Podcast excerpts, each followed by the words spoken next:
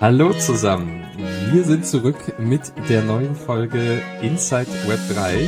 Dieses Mal wieder die frischesten News der Web 3 Welt. Gero, wie geht's dir? Wie war deine Woche?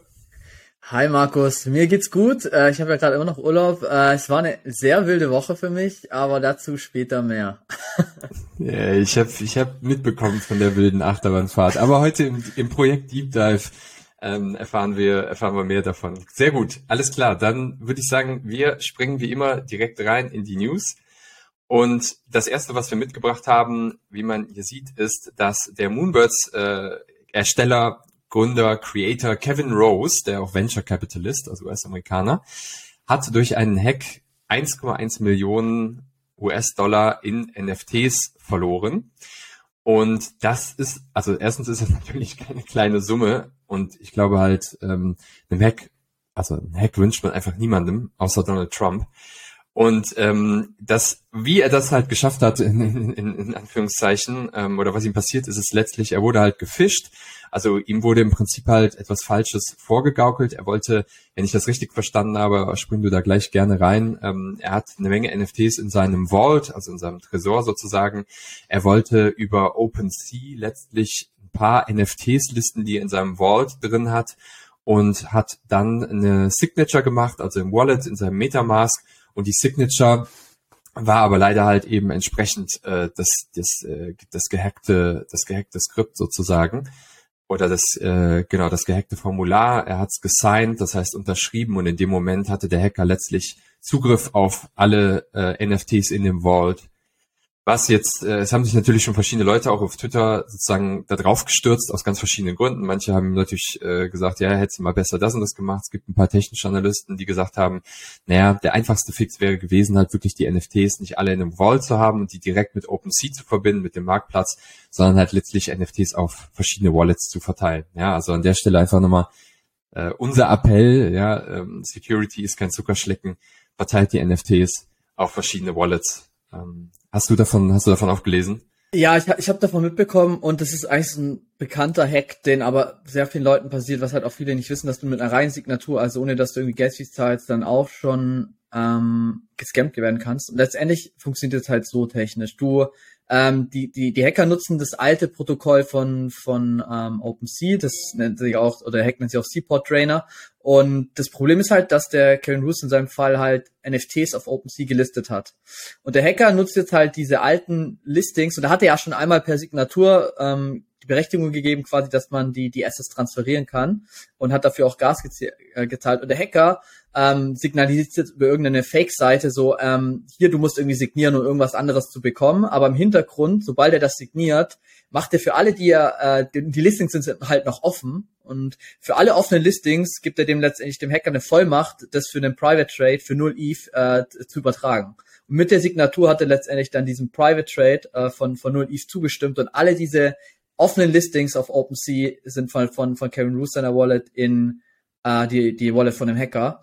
Ähm, also die Lösung wäre gewesen, eigentlich alle offene Listings, die man nicht mehr nutzt, per Revoke Cache, das ist so eine Applikation zu, zu revidieren. Was noch besser gewesen wäre, wirklich so eine drei Wallet ähm, Strategie zu haben. Eine Ice Cold Wallet quasi, wo ich wirklich nur NFTs drauf habe und da mit nichts ähm, interagiere, also nur zum Transferieren der Assets, auch nicht zum Listen. Eine Cold Wallet, wo ich vielleicht dann nur auf Marketplaces liste und eine Hot Wallet, mit der ich halt anderen anderen ähm, Kram machen will. Es ist halt mehr Aufwand, ähm, und Security ist immer mit Aufwand verbunden. Und aber ich glaube, bei, bei so einer Anzahl an Assets auf einer Wallet ist es halt einfach gegeben.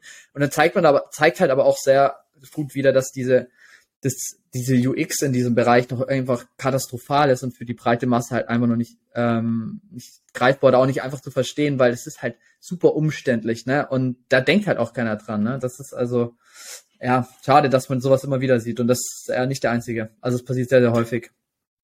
Ja, mega. Danke für den, für den Tech Deep Dive. Das war mir tatsächlich gar nicht bewusst, aber Gerne. dieses Seaport-Ding, das ist doch schon, das ja. ist doch schon ewig auf, auf äh, OpenSea auch, oder? Das, da, da gab es ja schon diverse Drains auch. Ja. Das ist mir gar nicht ja. bewusst, dass es der jetzt auch Problem war. ist halt, ja, krass. Ja, das Problem ist halt, das Protokoll, das liegt in der Blockchain, das kann halt immer noch genutzt werden, weil so, so ein Protokoll ist wie eigentlich eine, eine Public API, also ich kann halt auf diese Schnittstellen immer zugreifen, du kannst es halt nicht löschen, deswegen, ähm, das ist halt die Problematik hier. Ja. ja, verstehe. Genau. Gut, ja, das heißt, wir starten direkt mit dem Appell, ne, also informiert euch über das Thema Wallet Security, wie Gero gerade gesagt hat, NFTs verteilen auf verschiedene Wallets mit verschiedenen Purposes sozusagen. Und ähm, ja, wir wünschen Kevin, ich glaube, Kevin hat noch ein, zwei Dollar auf der hohen Kante liegen, aber ähm, das wünscht man trotzdem niemand, wie gesagt, außer Donald Trump. Gut, ähm, Elon Musk. Wir haben die News mitgebracht, dass Elon Musk, Elon Musks Tesla, kleiner Zungenbrecher, nach wie vor, also im Q4 22, an seinen geschmeidigen 9720 Bitcoin festhält.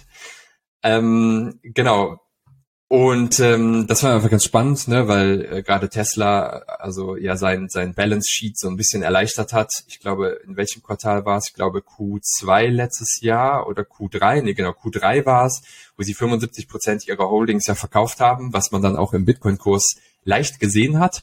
Natürlich auch deshalb, weil, weil äh, Elon durchaus auch kommunikationsfreudig ist und das natürlich auch über Twitter geteilt hat.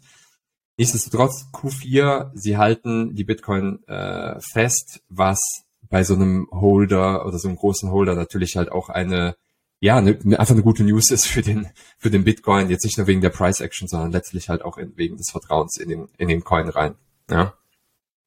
Ja, cool, spannend. Äh, Habe ich gar nicht so viel zu ergänzen. Also ich, ich finde es immer nur interessant, so ähm, zum Abschluss zu sagen, dass da halt echt viele Companies mittlerweile wirklich auch Kryptoassets in ihre Balance Sheet aufnehmen.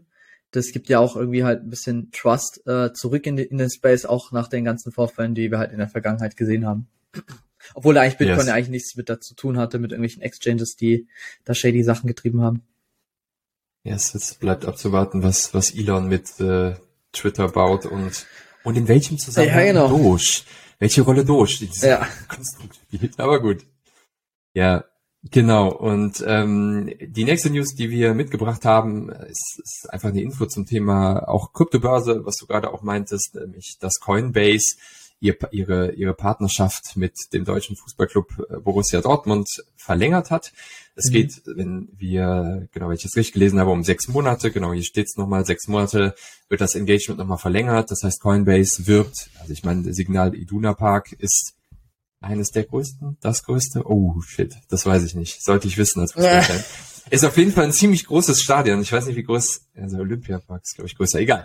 Auf jeden Fall ziemlich großes Stadion für alle Nicht-Fußballfans. Äh, ist ein schönes Signal, ähm, gerade nachdem verschiedene Sportarten, ja auch, ich sag mal in der Formel 1, mhm. die auch sehr, sehr medienstark sind, ja ihre, ihre Partnerschaften mit Kryptobörsen oder mit kryptoaffinen Projekten aufgekündigt haben. Deshalb das einfach ein cooles Signal, dass in der Sportwelt da weiterhin eine Partnerschaft zwischen Coinbase und Borussia besteht. Aber das ist jetzt genau. nur eine Partnerschaft für reines Sponsoring, oder? Das ist ein Sponsoring-Partnership, genau. Ja, also es gibt halt, genau, Binance, ne, hier unten sieht man es nochmal, Binance, BitGet, das kenne ich ehrlich gesagt gar nicht. Hat das was mit Bitslato zu tun? ähm, man weiß es nicht. Also Binance, BitGet, Crypto.com, haben verschiedene Partnerships mit Fußballteams. Ich äh, weiß aus einer anderen Quelle, dass gerade auch Fußballteams äh, sehr, sehr engagiert sein werden jetzt zukünftig im Web3-Space. Von daher finde ich das eine coole News, ein cooles Puzzleteil. Cool. Yes, Spannend. yes. Yes. Wir gehen weiter, Gero. Kennst du Rebecca Barkin? Nein, leider nicht. Leider nicht. Erzähl mir mehr. Ich auch nicht. Ich auch nicht. bis, bis ich diese News gelesen habe, nämlich, ähm, dass Rebecca Barkin ist eine US-Amerikanerin, die als CEO von Lamina 1 einberufen also berufen wurde. Also sie nimmt jetzt den CEO-Posten von Lamina 1 ein. Mhm. Jetzt fragt man sich zwei Fragen. Wer ist Rebecca Barkin? Was ist Lamina 1 und warum Richtig. ist das wichtig? Richtig. Also, Rebecca Barkin, CEO, sie hat ellenlange Tech-Erfahrung im äh, auch auch mittlerweile im, im Web3-Bereich, über die letzten Jahre sehr, sehr stark im Crypto-Space unterwegs gewesen. Die News kommt halt deshalb halt äh, eher relativ stark, weil Neil Stevenson ja der Gründer des Metaverse ist. Also Neil Stevenson ist der Erste, der Anfang der 90er des, den, den Begriff Metaverse verwendet hat in mhm. seinem Roman Snow Crash. Und ich sag mal so, also und ich schäme mich ein wenig, das zugeben zu müssen, aber an mir ist Lamina 1, was es nämlich seit Juni 22 gibt, Lamina 1 ist ein Layer One Blockchain, die eine mhm. Infrastruktur für Web 3 bieten soll, mit dem Fokus auf dem Metaverse. Also soll Entwickler, Communities enablen, letztlich ein interoperables Metaverse zu bauen. Ähm, ist Neil Stevenson der Mitgründer von Lamina 1. Und ich habe das 0,0 mitbekommen, sage ich ganz ehrlich, letztes Jahr. Aber wenn Neil Stevenson eine Metaverse-Infrastruktur baut, dann sollte man da schon mal genauer hinhören, weil wie gesagt, das hat ordentlich Zugwirkung. Er hat das auch co-gegründet, dieses Lamina 1, ich springe mal kurz rüber, mit äh, keinem geringeren als Peter Vicenzi, Vicenis, ich hoffe, ich spreche es richtig aus, und Peter Vicenis ist der Co-Gründer von der Bitcoin Foundation. Und die Bitcoin mhm. Foundation ist eine der größten Education Organisationen in Nordamerika. Das heißt halt auch kein kleiner Name. Und wie gesagt, Neil Stevenson, jeder, der so ein bisschen tiefer greift zum Thema Metaverse, ist, wird unweigerlich auf Neil Stevenson treffen. Das ist halt der, der, der Vater, der Godfather of Metaverse. Und ähm, jetzt kommen wir wieder zurück zu Rebecca Barkin, ellenlange Tech-Erfahrung, CEO und ist eine der weiteren Positionen in einem sehr, sehr starken Team im Übrigen von Lamina One, das sich weiter und weiter baut. Ja, also das unsere Empfehlung, da einfach mal genauer hinzugucken. Wir sharen den Link auch in den Show Notes. Lamina One, guckt euch mal an, haben ein sehr, sehr geiles White Paper, wie ich finde. Schaut euch das Team an, sind auf allen C-Level sehr, sehr gut besetzt und ähm, ja, fand ich, fand ich ganz, ganz spannend. Wie gesagt, es kommt von niemand geringerem als Neil Stevenson. Jetzt ja. bin ich auch fertig mit meinem Groupie da sein. genau. Ja, hast du, äh, hast du es auch nicht mitbekommen? Nee, nee, gar nicht. Aber ähm, es gab ja in der Vergangenheit schon viele andere Blockchains, die auch noch von bekannten Namen gegründet wurden. Ich glaube, ich glaube, ähm, das ist schon mal eine gute Voraussetzung, aber was es halt nämlich interessant macht, ob so, ein, so eine Blockchain erfolgreich ist, halt, ob die Masse darauf auch Applikationen baut. Ne? Ich glaube, das ist immer so der Dreh- Angelpunkt, weil ähm, ich glaube, bei Algorand ist auch so eine speziellere Blockchain, da war zum Beispiel auch irgendwie ein MIT-Professor mit drin und keine Ahnung. Das ist immer ganz gut so für den Marketing-Effekt. Aber ich glaube wirklich, um die Mass-Adoption zu kriegen und um gute Produkte zu bauen, müssen da halt auch die Entwickler draufgehen und auch coole Sachen bauen. Weil das ist, glaube ich, wie so bei so, so einem Netzwerkeffekt, so, so eine Blockchain. Ohne Entwickler, ohne Applikation bringt das nichts, da nutzt es keiner, ne? Ähm, und da müsste man, glaube ich, dann auch noch beobachten, wie sieht's da aus? Gibt's da, wie viele Entwickler arbeiten der, derzeit dran? Stehen da, entstehen da erste Applikationen, heißt NFT-Marktplätze, irgendwelche anderen Geschichten, DeFi-Applikationen. Und, und wenn man das dann auch alles bewertet, dann wird's interessant, ob das vielleicht dann auch irgendwie vielleicht andere Blockchains ablöst. Aber ich glaube, ich eine Blockchain, die man auf jeden Fall, jeden Fall mal dann auch weiterhin betrachten sollte und einfach gucken kann, wie entwickelt es sich, weil äh, ich denke, das schadet ja nie, da gewisse Konkurrenz auch an verschiedenen Blockchains, weil dadurch entsteht ja auch Innovationsdruck bei den anderen Chains. Ja, total valider Punkt auf jeden Fall. Ne? Ich, ähm, ich, ich bin deshalb darüber im Positiven gestolpert, weil gerade Neil Stevenson gerade so zum Beginn des Metaverse-Hype, nämlich letztes Jahr, ja. ist er, war ja. er derjenige, der gesagt hat, ey, ich dreh durch. Also nicht in diesen Worten, aber ja. sinngemäß, ich dreh durch. Die Leute schreiben mir 100 Nachrichten am Tag, 1000 Nachrichten am Tag und fragen mich, was ich vom neuen Metaverse-Hype halte, ob ich derjenige bin, der es in Umlauf, also er hat halt unheimlich viel Post sozusagen bekommen, als Metaverse so bei jedem, äh, jeder zweiten Person im Munde war und ähm, ja, wie gesagt, also hier wird was gestartet, genau wie du gesagt hast, ob das jetzt wirklich was wird, da sind die Entwickler her, aber mhm. ähm, ich werde es auf jeden Fall mal beobachten. Wenn sich da was tut, wir ja, halt spannend, im Laufen. Spannend, ja. Ja, cool. Nee, gute News. Juhu, rüber zu den Doodles, das hast du mitgebracht. Genau, das hatte ich mitgebracht und hier geht's letztendlich drum. ähm, die haben so quasi, sie nennen es ein Letter zu, äh, zu, zu ihrer Community, also ein Letter an ihre Community ge geschrieben und äh, ich sag mal die Kurzform, wer es nicht alles selber durchlesen will, die erzählen halt nur, was sie bis halt alles gemacht haben in dem Space, dass sie halt Doodles rausgebracht haben und jetzt auch dann die entsprechenden Airdrops, wie zum Beispiel Duplikator und so weiter. Ähm, und was ich jetzt eigentlich ganz interessant war, einfach nur, dass sie jetzt, ich glaube, die bisherigen Projekte waren ja alle auf der Ethereum-Blockchain, die sie gelauncht haben. Und das neue Folgeprojekt Doodles 2 äh, launcht letztendlich auf einer anderen Blockchain, nämlich auf der Flow Blockchain. Mhm. Äh, ich weiß zwar nicht letztendlich warum, ob da vielleicht das Business Development Team von, von Flow ganz gut war. Ähm, so die Quintessenz war einfach, dass die dann aber auch kommuniziert haben, hey, wir sehen uns oder die Zukunft sehen wir in Multichain. Äh, das finde ich ganz interessant. Macht's aber, glaube ich, für die Holder natürlich nochmal tausendfach komplizierter. Wenn ich mir jetzt vorstelle, die Leute sind jetzt auf Ethereum und jetzt kommt der zweite Drop auf einer anderen Blockchain. Dann brauchst du bei Flow, glaube ich, vermutlich, ich habe da noch nie mit was gemacht, aber ich glaube nicht, dass du mit Metamask das nutzen kannst, äh, brauchst du erstmal eine neue Wallet. Dann hast du eine ganz andere Liquidität auf einer anderen Blockchain. Ne? Ähm, das macht, ich glaube, macht so ein Projekt auf jeden Fall komplexer, aber ganz, ganz long term gedacht, macht es, glaube ich, schon Sinn, äh, Multi-Chain zu denken. Was dann aber wiederum gebraucht wird, sind halt Applikation, Wallets, Infrastruktur, die das für den End-User äh, auch einfacher macht. Weil ich glaube, der End-User ist es sowas von egal, auf welcher Blockchain er ist. Er will einfach nur sein Asset vielleicht haben und eine coole User Experience, wo wir halt wieder zu dem kommen, was eigentlich oft noch in dem Space fehlt. Aber natürlich bietet das natürlich Opportunities auch für Bilder zu sagen, okay, wir bauen vielleicht eine wirkliche Multi-Chain Wallet, wo du alle deine Assets von Chain zu Chain transferieren kannst äh, und der User eigentlich gar nicht weiß, was er gerade macht, auf welcher Chain. Er hat einfach guckt nur in seine Wallet und hat seine Assets und kann damit token-gated irgendwie Access, irgendwelche Utilities nutzen. Ähm, da muss es halt langfristig hin und vielleicht ist das deren Strategie. Genau, was ist dein Take, Markus? Ich finde so einen Schritt, ich bin voll bei dir, wie meistens ja. Ich finde so einen Schritt in die, in die, also in so eine Multi-Chain-Umgebung finde ich immer deshalb spannend, weil es erstens halt den Fokus von so, also von Ethereum wegnimmt, weil eigentlich irgendwie so gefühlt natürlich irgendwie so alles auf, auf Ethereum stattfindet.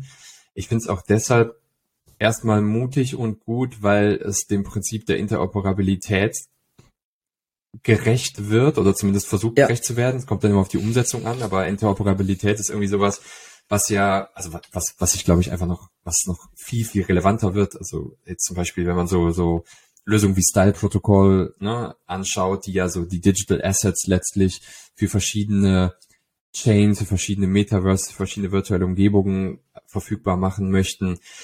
Diese ganze Interoperabilitätsnummer finde ich ultra spannend. Ich glaube, es ist auch die Zukunft. Und ich finde es deshalb gut, dass, ähm, dass es dadurch halt einfach nicht so dieses eine potenzielle Metaverse gibt oder diesen einen potenziellen virtuellen Raum, sondern ja, wie es halt auch hier steht, Multi-Chain und es gibt mehr Flexibilität. Insofern die Intuitivität und User Experience da ist, die du am Anfang gesagt hast, bin ich voll bei dir. Okay, cool. Ja. Äh, bin auf jeden Fall gespannt, wie es da weitergeht. Jo, cool, dass du es äh, am Start hast. Hast du, hast du Doodles? Nee. Hast ja, ja. Okay. Noch nicht, noch nicht. Vielleicht. ja, ja, vielleicht, ja, genau. Genau, dann ähm, haben wir noch eine Hard Tech Fact News, wenn man das so nennen möchte, und zwar als Info, dass äh, also Ethereum hat ein Test-Upgrade erfolgreich durchgeführt. Ein bisschen runter, genau, einer der Softwareentwickler, Marius van der Weiden von der Ethereum Foundation, hat sozusagen berichtet, dass die ähm, Shadow Fork erfolgreich umgesetzt wurde. Also eine Shadow Fork, sie ist auch eigentlich ganz schön beschrieben hier im Artikel für diejenigen, die ähm, damit nichts anfangen äh, können, ist letztlich eine Testumgebung, einfach eine Kopie von der von der originalen Blockchain, um dann halt Tests durchzuführen und so weiter und so fort, bevor dann halt ein Testnetz gelauncht wird. Jetzt gibt es noch eine Reihe von anderen äh, technischen Details hier. Warum ist das extrem relevant? Weil, also erstens in Richtung NFTs, die meisten NFTs sind auf der Ethereum Blockchain gemintet und ähm, die, dieser Shadow Fork ist letztlich der Vorbote zu dem sogenannten Shanghai Hard Fork, der dann letztlich den rund, ich weiß gar nicht, wie viele Leute es sind, aber den Leuten die Möglichkeit gibt, ihre Ether oder ihre ETH zu entstaken, die sie jetzt seit einer ziemlich langen Zeit gestaked haben. Also es sind fast 16 Millionen Ether, wie man hier sieht, also knapp 27 Milliarden US-Dollar zum Zeitpunkt des Artikels auf der Beacon Chain gesperrt und mit dieser Shanghai Hard Fork mhm. werden die ermöglicht halt released zu werden. Um, ähm, no financial advice, but ja, potentially okay. price action. um, ähm, und Price Action wirkt sich natürlich auch immer auf die angrenzenden Märkte inklusive des NFT-Markts aus. Genau. Hast du, hast du noch den, den Überblick mit den ganzen Hard Fork, Shadow Fork, ETH Upgrade ähm, Ich hatte nur mal die Mind, ja, ich hatte nur mal die Mindmap gesehen, aber ich bin da nicht up to date. Ich, ich habe nur gesehen, dass du äh, halt jetzt die Möglichkeit hast, zum Beispiel Ethereum auch aufgrund von dem Konsensmechanismus Wechsel äh, staken kannst in der Chain, aber dass du halt die nicht entstaken kannst. Also die sind erstmal festgelockt. Wenn ich dich jetzt richtig verstanden habe, ist ja das jetzt letztendlich das Update, wo dazu führt, dass du die auch wieder rausnehmen kannst. Ähm, genau. Finde ich erstmal gut und ich habe selber aber mein Ethereum nicht gestaked, weil es steuerlich ultra der Pain ist in Deutschland. Da ich ja mit dem Raphael gesprochen und das er hat gemeint, naja, lass es lieber. Und ich dachte so, nee, mache ich auch nicht. Das, und vor allem, du kommst halt dann auch nicht ran. Ne? Du hast jetzt gestaked, dann erstmal gelockt, du kriegst dann erst so einen anderen Rap-Token, den kannst du dann halt irgendwie nutzen auf anderen Plattformen.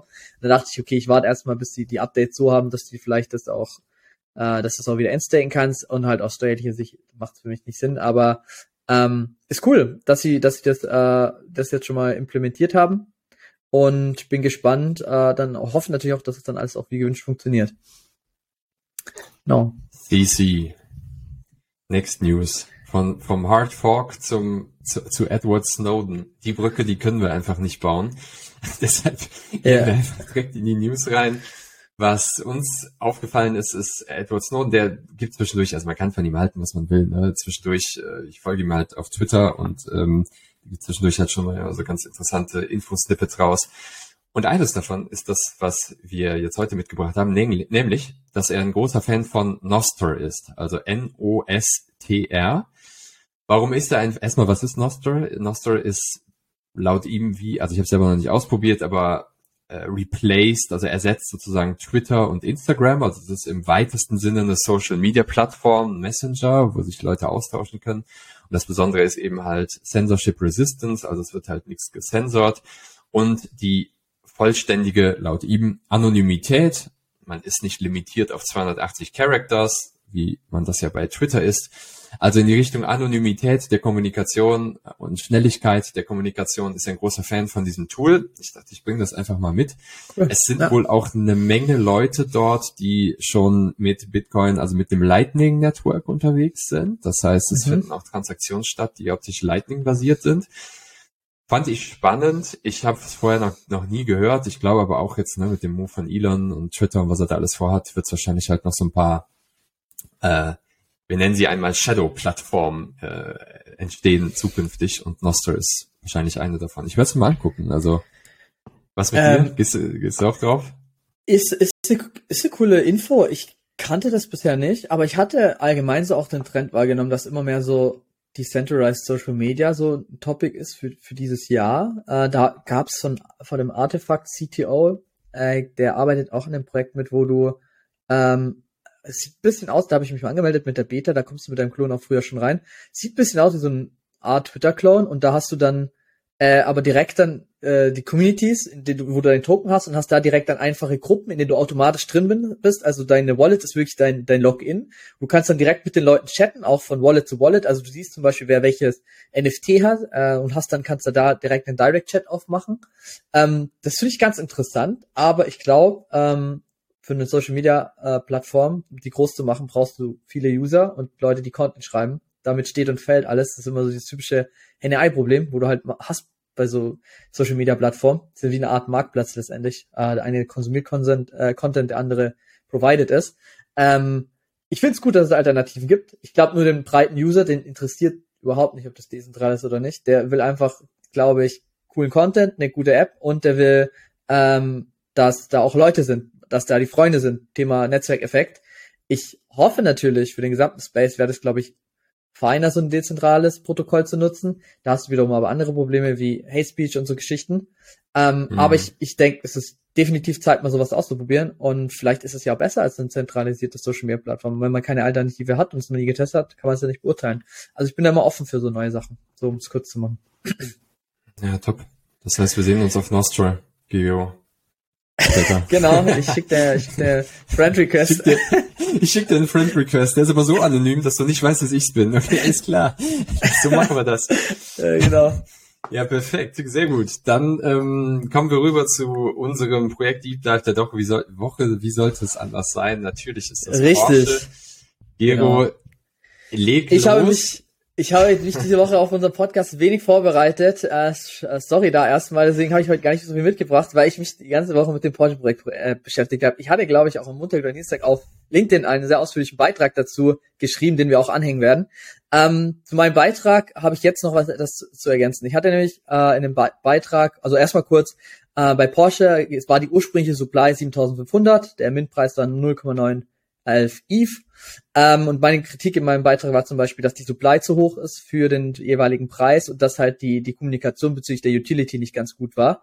Ähm, daraufhin, also ich glaube nicht, dass Porsche jetzt auf meinen Post reagiert hat, aber es gab auch viel Kritik so aus der Community, auf LinkedIn und so weiter, war ja viel unterwegs. Aber Porsche hat da sehr, sehr gut, super schnell reagiert. Nämlich sie haben äh, direkt die, die Community gefragt, sollen wir die Supply cutten? Äh, haben das über so eine Poll, also eine Umfrage auf Discord letztendlich äh, bereitgestellt. Äh, da haben wir natürlich ein Großteil aller Leute gesagt, ja, wir, wir wollen, dass die Supply gecuttet wurde. Und dann wurde ähm, ich glaube am Dienstag war das, am Montagabend war der Mint, äh, wenn ich mich nicht täusche. Und am Dienstag war dann um 12 rum, wurde die, ähm, wurde dann einfach die Supply gecuttet. Äh, und dann sind letztendlich jetzt nur noch 2363 NFTs übrig von dieser ursprünglichen Kollektion. Und was dann daraufhin passiert ist, halt, dass der Floor dann extrem hoch ist. Also die Menschen sind einfach irrational und äh, Leute hätten es davor kaufen können und danach, äh, jetzt ist halt vorbei, jetzt hast du diese künstliche Verknappung. Und auf einmal ging es halt los und die ganzen Leute haben es gekauft. Äh, was sie dann auch wiederum gemacht haben, um 12 haben sie einen Supply Cut gemacht, um 15 Uhr haben sie kommuniziert und dann haben sie halt auch die Roadmap kommuniziert. Also sie haben halt zum Beispiel gesagt, du kannst so wirklich so ein bisschen co-createn, also du kannst in Design in Ideen mit einbringen und so weiter und da wird dann echter Porsche draus gebaut. Was damit passiert, weiß man noch nicht genau. Dann kannst du selber mit deinem weißen Porsche verschiedene Wege einschlagen, ob du eher so Lifestyle, Heritage oder so Performance gehen willst und daraufhin in, ähm, verändern sich die Trades oder die, das Design von deinem Porsche ähm, und du, daraufhin kriegst du zum Beispiel auch andere Real-Life-Benefits, wie zum Beispiel kannst du vielleicht eventuell, das ist noch nicht klar definiert, vielleicht mal auf so einer Rennstrecke mit einem Porsche fahren. Es kommt halt dementsprechend darauf an, was du, äh, was du für einen Weg einschlägst.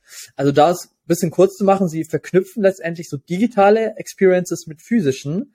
Ähm, also das, da, da fand ich dann die Utility eigentlich ganz cool. Uh, und das hätte ich, am, ich glaube ich, am, am liebsten am Anfang auf der Homepage gesehen, weil dann hätten sie, glaube ich, erstens viel mehr verkauft und die Leute hätten auch mehr gewusst, was sie, was sie da kaufen für diesen stolzen Preis. Und das war so einer meiner Hauptkritikpunkte.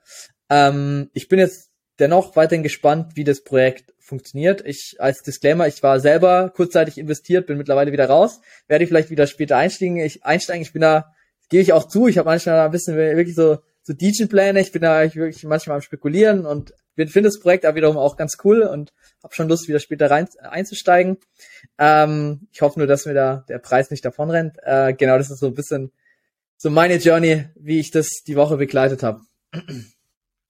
Markus, ja, was, was ist dein Take? Wir müssen so ein bisschen lachen, weil Leo und ich uns natürlich auch im Vorfeld und seit Montagabend schon zu dem Projekt intensiv ausgetauscht ja. haben. Ich sehe das tatsächlich auch, auch jetzt genauso wie du. Ich kann da nur zustimmen zu allem, was du gesagt hast. Ich, ähm, ich glaube, bei so einem, das Porsche-Projekt ist einfach ein sehr, sehr gutes Projekt, um mal so zwei Sachen oder so zwei Perspektiven einzunehmen. Die eine Perspektive ist die Price-Perspektive und die Floor-Price-Madness und also die, das Wertsteigerungsnarrativ, wenn man so will. Und die zweite Perspektive ist halt, was passiert so an Utility, an Sammler, Sammler-Effekt, an, an, an äh, Fan-Activity und so weiter. Und das, was ich bei Porsche wie lange nicht mehr gesehen habe, ist einfach, dass die Leute wirklich, ich meine, man muss sich einfach nur mal angucken vorher auf Twitter, als der Supply noch nicht gecuttet wurde, die Hate-Tweets und das von, ja. von den Leuten unter den Porsche-Tweets nach dem Motto, hey, wir haben euch das gedacht, 7500, ihr Affen, ihr Clowns, bla bla bla. Das Projekt so völlig zerstört. Also man musste wirklich lang scrollen, um einen positiven Tweet zu finden. Und ähm, Supply gecuttet, 2363.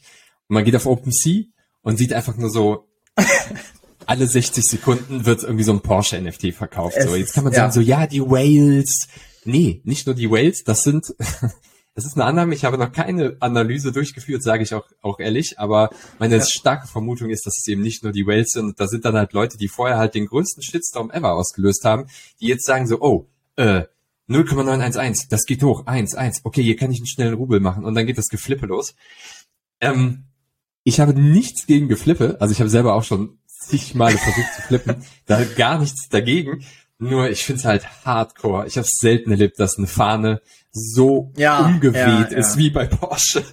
Das fand ich ziemlich krass. Und das Zweite ist, ähm, da finde ich das Projekt nach wie vor. Ich finde das Projekt sehr stark für den Sammlereffekt. Ich finde das geil, dass sie mhm. sagen, verschiedene Roads, du kannst createn. Der Porsche entsteht in Real Life, wie du gesagt hast, Digital. Dieses ganze Customizable, die Einbezie das Einbeziehen von der Community in etwas zu kreieren. Das finde ich super gut. Ich finde nach wie vor die Roadmap, also die ist okay. Ich, ich finde nicht, also die Roadmap war meiner Meinung nach nicht der Grund, warum es dann so wild abging auf OpenSea. Auf OpenSea ging es meiner Meinung nach ab, weil die Leute gesehen haben, der Floor steigt. Hier kannst du einen Weil Supply gecuttet wurde. Das war auch genau, mein Signal, wo ich gesagt habe, okay, ich genau. glaube jetzt, weil du hast genau gesehen, kurz vor zwölf, ich habe es getrackt, da ging, kurz vor zwölf ging schon die, die, die Mints immer weiter hoch. Und es war so für mich das Signal, wo ich dachte, okay, die Leute, die Leute warten einfach nur, die, die haben, die warten ja, am Seitenrand, weil die haben darauf spekuliert, dass der Floor runtergeht und haben gesehen, hm, Moment mal, das hält sich relativ gut, okay. Und dann dachten sie, ich will aber günstiger klar. rein. Und dann war die Supply gecuttet und dann gab es keinen Moment mehr. Und dann haben sie zusätzlich announced, dass Leute, die minden, die kriegen zusätzlich einen Airdrop. Also nur die Leute, die minden. Nicht die, die Leute das NFT halten, sondern die minden. Und dann gab es Leute, die einfach nur gemintet, ich habe auch einen gemacht, einen gemintet, direkt wieder verkauft für Offers, weil sie darauf spekulieren, dass in der Zukunft der, der Airdrop mal mehr wird als, als der kurzzeitige Verlust. Also du siehst, da sind super verschiedene Mechaniken von Leuten, die spekulieren. Die ist okay, die gibt's in dem Space. Ich zähle mich da auch dazu. Und Leute, die halt einfach nur kaufen, um die Experience zu haben. Me ja. Mega, also de, de, facto, ne, da bin ich, da bin ich auch voll bei dir. Ich, ähm, genau, ich würde mir persönlich, aber äh, ich meine, was, was schert sich das Space drum, was, was der Magus will, aber ich sag mal, Porsche ist halt einfach eine ultra bekannte Brand, so und Porsche hat die, die, ich sag mal, die Zugkraft, auch Leute reinzubringen, die jetzt einfach nicht im Web3-Space sind. Und ich habe da vielleicht, das, da gebe ich auch offen zu, da bin ich ein bisschen Romantiker. Ich finde halt gerade bei so Projekten, die halt mit so bekannten Brands stattfinden, auch wenn Porsche sehr, sehr exklusiv ist, darf man nicht vergessen. Das sind mhm. die On-Ramps für Leute, die halt aus dem Web 2 reinkommen können, so. Und ich sag mal, wenn dann narrativ dominiert, was da heißt flippen, ne? Again, nichts gegen Flipper. Ich bin selber halt partly Flipper. Je nachdem. Ähm, aber wenn dann so ein Narrativ halt überwiegt bei einem Projekt, was eigentlich so viel Umdrehungen im wahrsten Sinne des Wortes entwickeln mhm. könnte, weil ich habe einfach die Premium Brand oder eine der Premium Brands im, im, im Autobereich. Ich bin selber ein riesen Porsche-Fan. Du kannst den Sammlerinstinkt sowas von anzünden, dass der nie wieder runtergeht. Und für dieses Potenzial, das, das fand ich war einfach nicht gut genutzt von Anfang an. Sie haben einen guten Turn gemacht mit Supply Cut, bla bla bla. Aber macht die Roadmap vorher, ähm, äh, was, was ja. war das, genau, mit dem Airdrop. Ich finde, Airdrop ist so, ey, wir haben uns bei Artefakt so oft schon drüber lustig gemacht. Wenn Artefakt nicht weiter weiß, announcen sie einen Airdrop. das ist so. Aber, aber du, hast halt im Space auch Leute, die das erwarten, ne? Also ich habe ja dann in NFT News ja.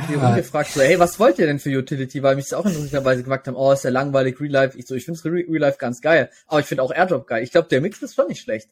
Weil wenn du nur digitale Sachen bringst, stell dir mal vor, du hast jetzt ein Sandbox, Porsche oder so. Nee, auf, ja, okay, auf jeden geil, Fall, safe, aber safe. Aber, aber nicht den, ich finde, ich finde ich sag's ganz ehrlich, ich finde es lame, einen Airdrop als Mechanismus zu nutzen, um die Leute halt dazu zu bringen, zu minden. Airdrop an sich, finde ich, ey, fein. Die so, haben coole ja, Artist Corporations. Ja, okay, jetzt verstehe wenn nachher, ja. Wenn nachher ein Airdrop ge, ge, ge, gedroppt wird, dann super cool. Ey, mach mehrere Airdrops. Nur ich finde ja, halt, ja. also so, das war das Einzige. Aber nochmal, das ist ein geil, ich meine, es ist, es ist Porsche, ja. Es ist einfach ja. ein geiles Ding. Es ist eine geile Brand. Und ich hoffe natürlich halt ja. auch für die Holder und dass es jetzt halt ein richtig cooles Projekt wird, so, ja, auch abseits des Floor Prices.